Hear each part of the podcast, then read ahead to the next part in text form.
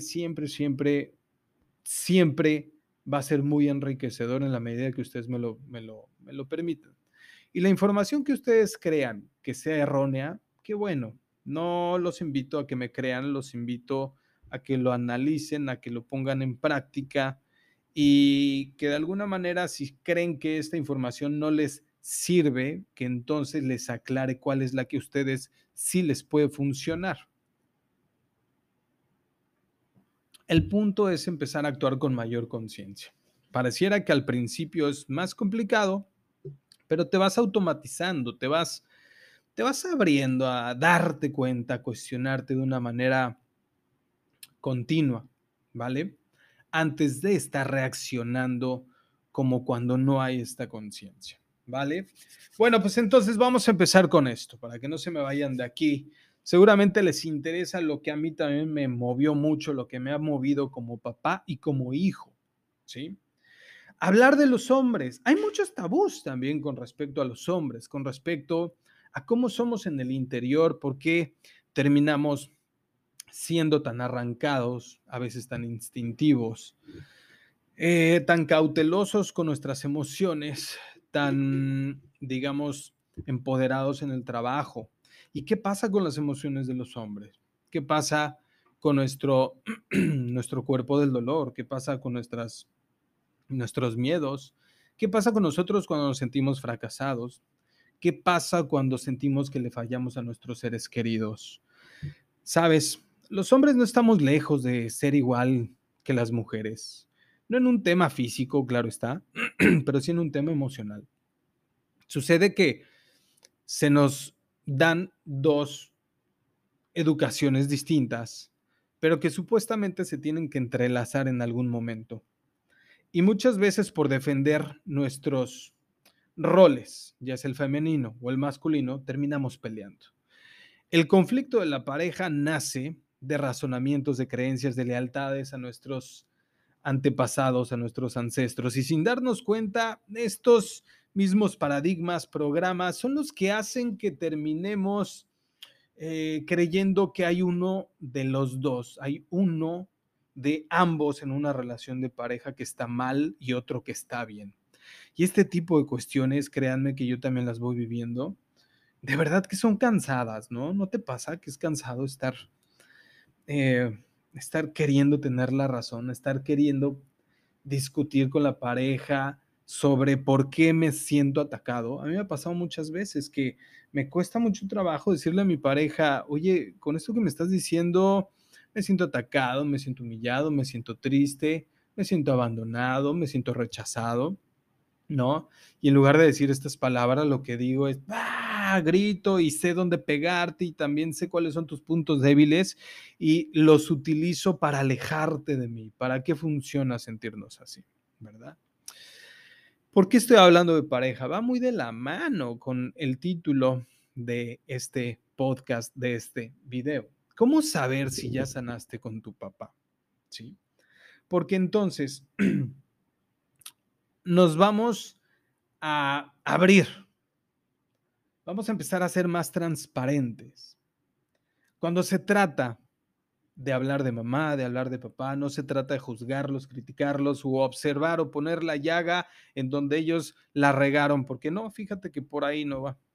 No va por ahí por pensar que tus papás o tus suegros están mal, ¿no? No, mira, en la medida que más juzgamos a nuestros antepasados, más nosotros vamos a vivir exactamente lo mismo. Peleamos porque tus papás, porque mis papás, y ¿sabes algo? Eso lo único que demuestra es que tú sigues herido, sigues herida con tus propios padres.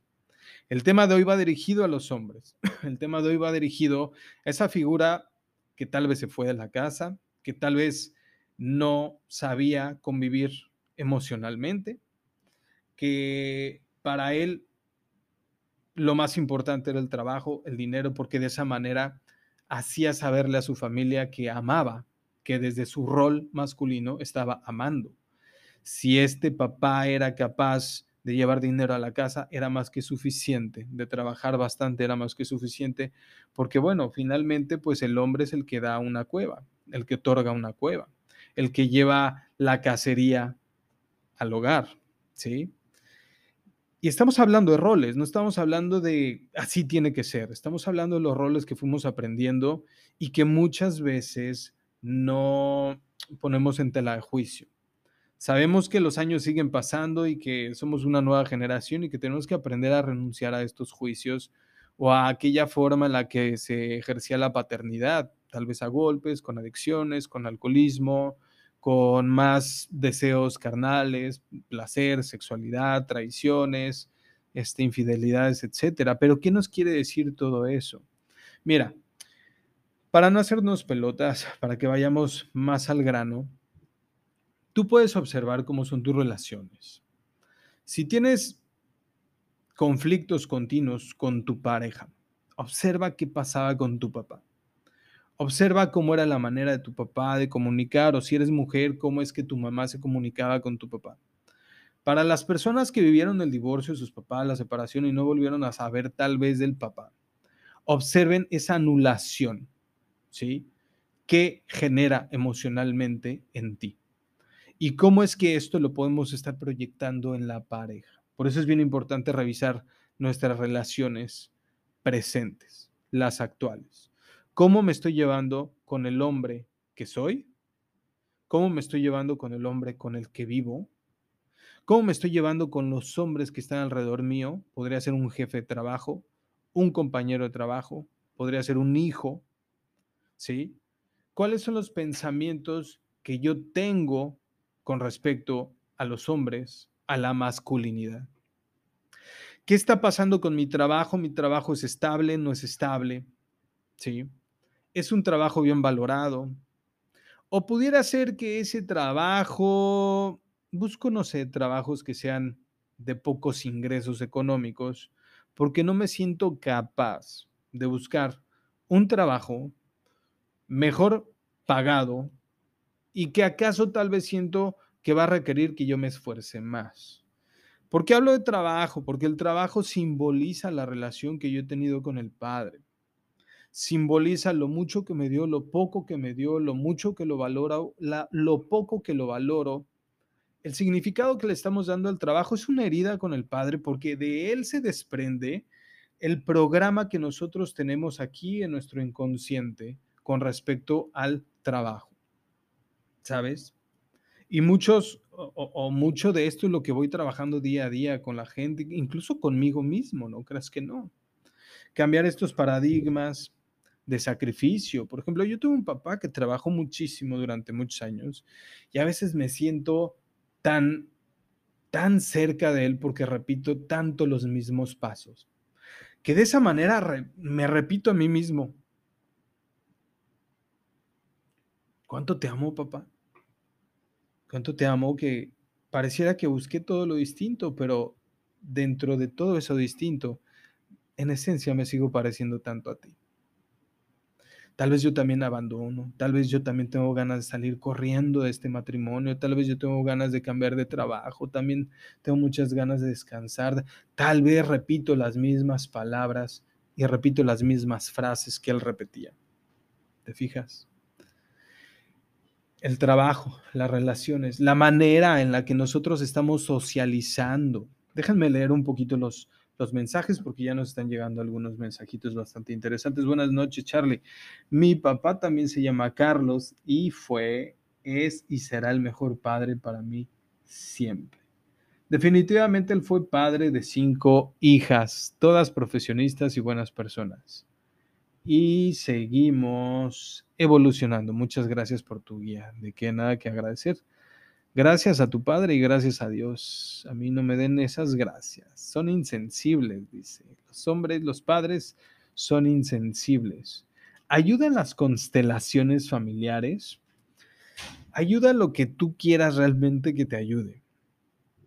Lo que sí te puedo decir es que cualquier herramienta que tú elijas, y mira que yo me dedico a hacer constelaciones familiares, pero ¿Te deja ver mucho del mundo inconsciente de tus padres? Sí. ¿Te da la oportunidad de que en ese instante que estás constelando te pongas en paz con ellos? Sí. ¿Se te va a manifestar mucho de lo que no habías visto, de la información que ellos vivieron? Por ejemplo, el video de la semana pasada trató del niño interior de nuestro padre.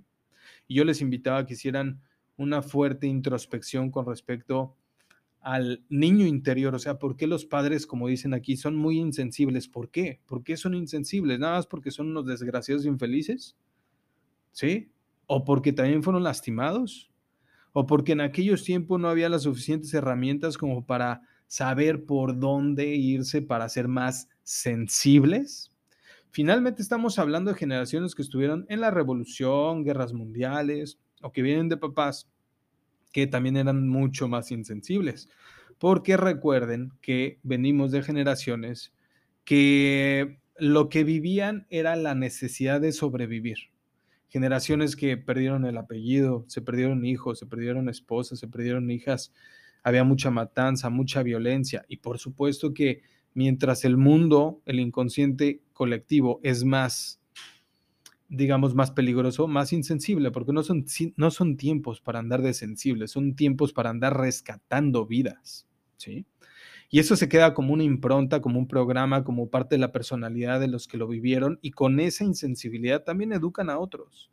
El amor no solamente se desarrolla a través de abrazos, afecto, empatía, sentido común y tacto. En momentos difíciles, en momentos de supervivencia, la única manera de dar amor es protegiendo.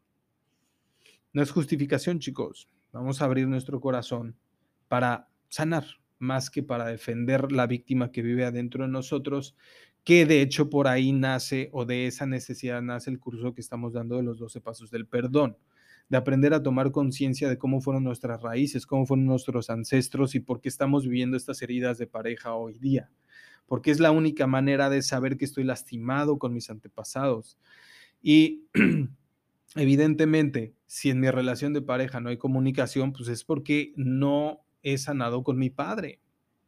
Tocar los temas difíciles, los temas emocionales, las fibras difíciles, ¿sí? Era algo que los hombres no aceptábamos, no queríamos. Decíamos, puta, y, y a mí me llega a pasar, aunque soy psicólogo y la chingada, a mí me llega a pasar que de repente, digo, hablar, ¿para qué hablar? No me gusta hablar. No me gusta sensibilizarme, vulnerabilizarme, porque dentro de mí sé que hay programas que me invitan a hacer otras cosas para estar mejor. Incluso a mí que tanto me me gusta practicar el curso Milagros. Y el curso Milagros no te habla de teorías dualistas, donde tiene que haber un conflicto para que alcances el amor.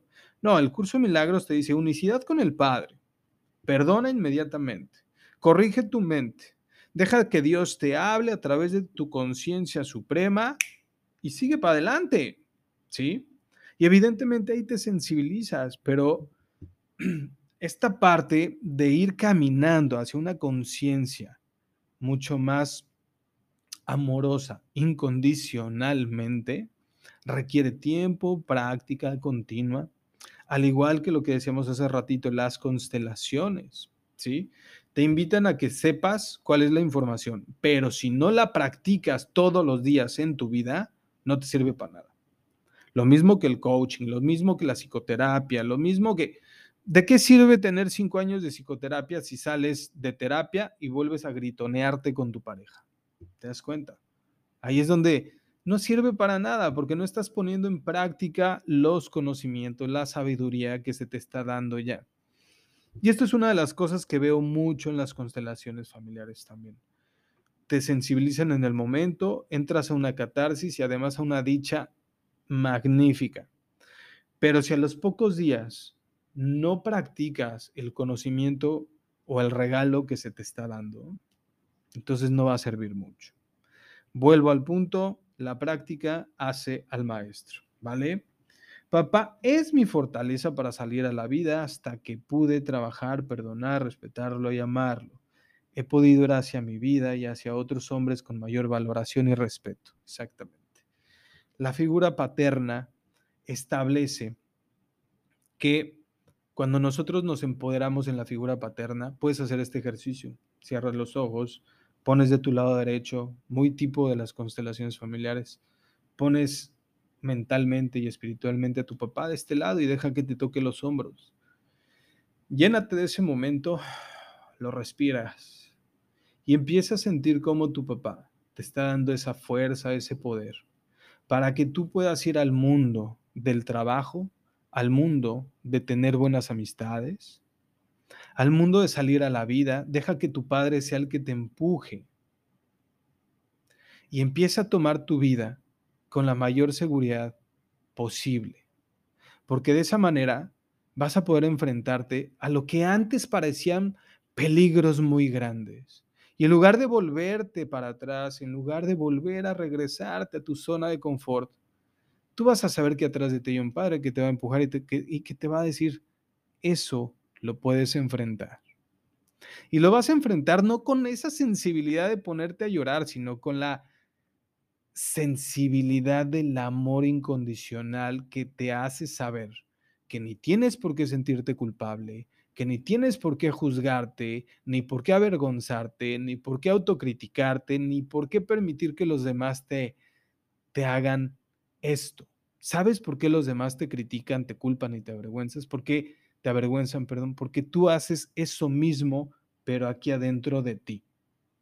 Si tú en tu interior te hablas así, entonces no tienes ese padre que te está empujando a la vida, ¿sabes? Ese padre que te respeta, que te llena de poder, que te llena de fortalezas, que te llena de herramientas y recursos psicológicos para que tú puedas enfrentar ese mundo. Otra de las cosas que tenemos que valorar entonces es, en la medida que tú sigas culpando a los hombres que están cerca de ti, más reafirmas que la herida con tu padre sigue ahí enterrada. Y muy probablemente por eso tienes problemas en el trabajo, tienes problemas de estabilidad, equilibrio emocional. Y hasta para hacerte totalmente responsable de tu propio existir en esta vida.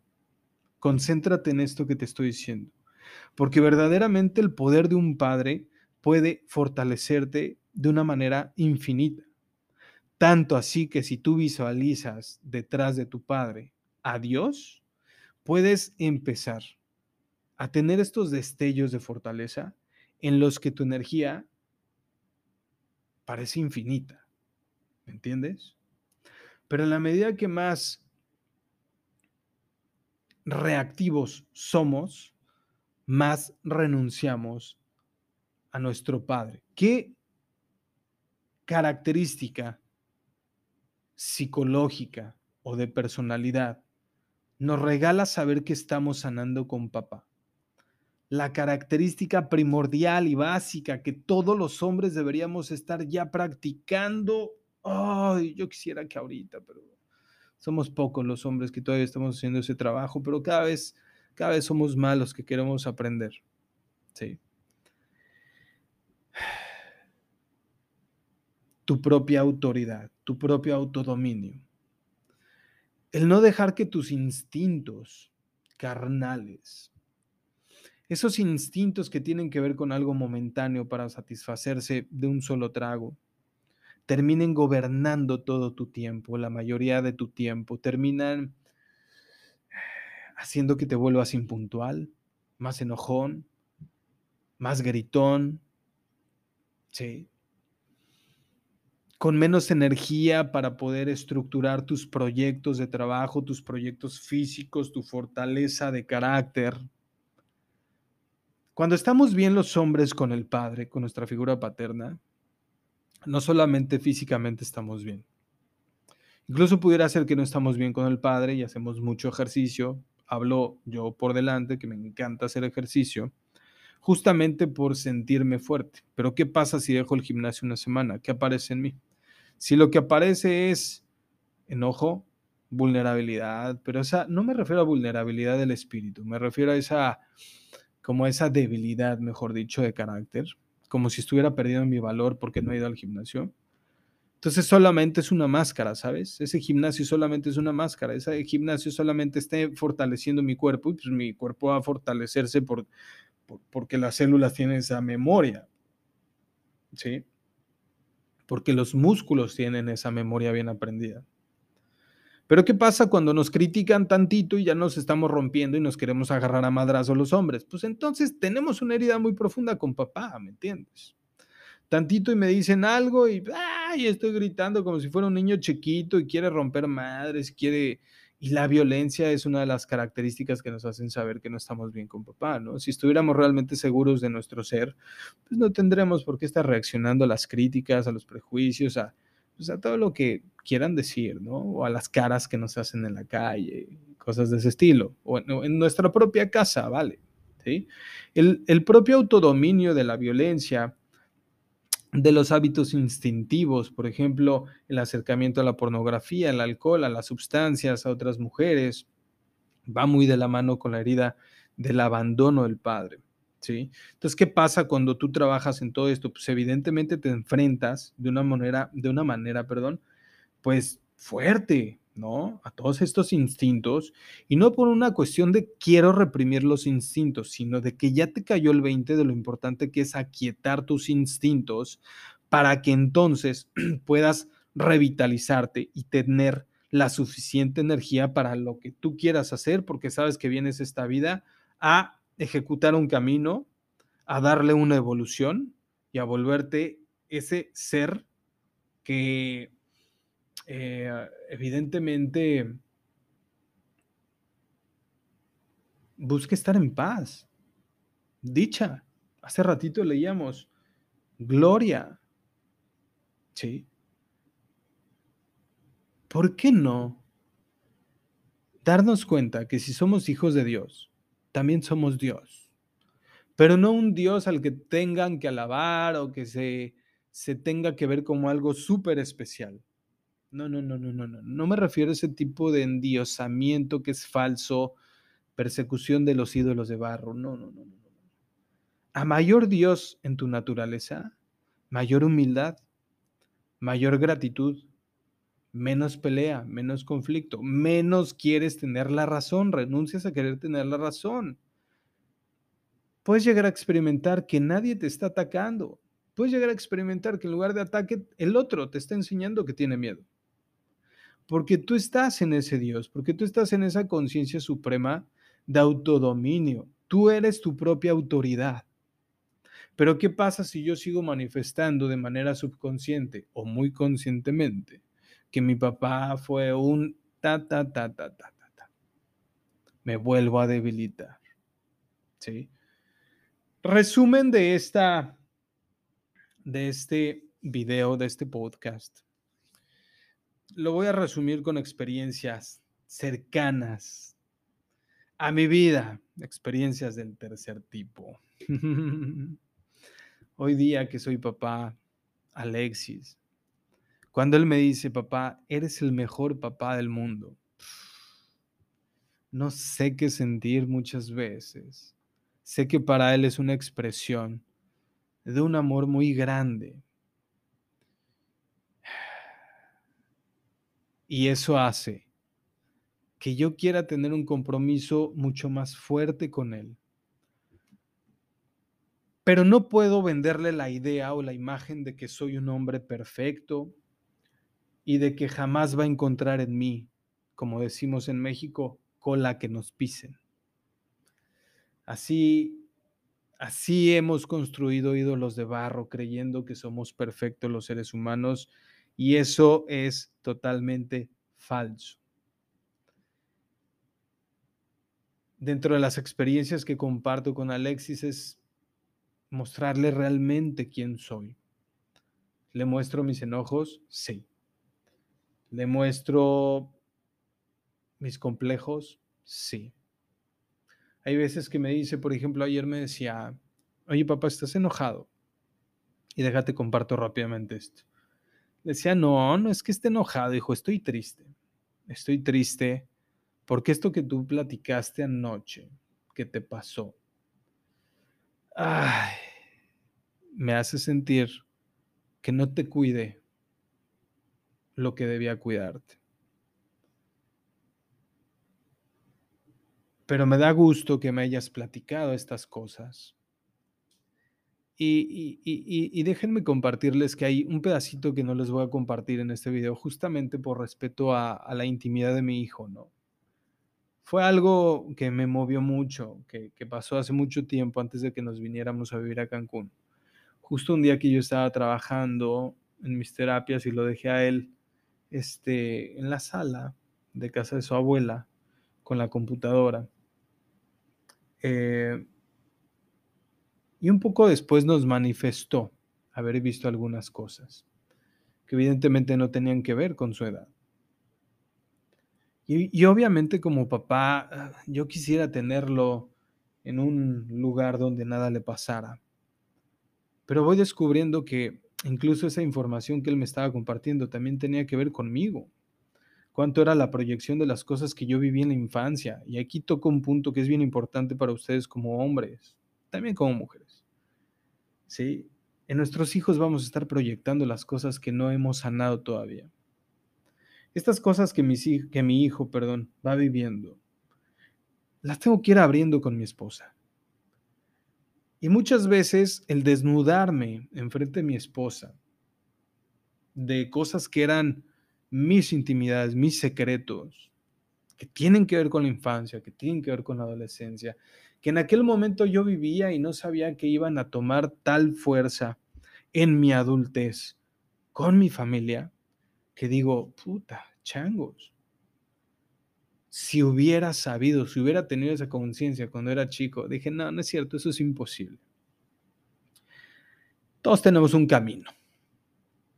Todos vamos a, salir raspados.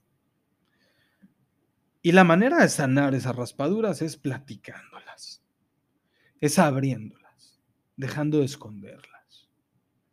Porque muchas veces yo he terminado conflictuado muy fuertemente con mi pareja, con mis padres, con mis amigos, porque adentro de mí también hay un niño herido que aunque juega a ser papá, tiene mucho que sanar. Algo que me está ayudando no es de presumir, es de aprender y te lo comparto porque de otra manera no te puedo mostrar cosas que yo estoy experimentando y a ver si tú quieres experimentarlas también en tu vida, ¿sabes? Hablar, darme dos horas, tres horas a la semana con mi pareja, con libreta en mano, por aquí anda mi libreta, donde anoto las reflexiones que voy teniendo sobre mi infancia, sobre mi adolescencia y sobre las cosas que no me gustan de ella o de mí en la relación de pareja.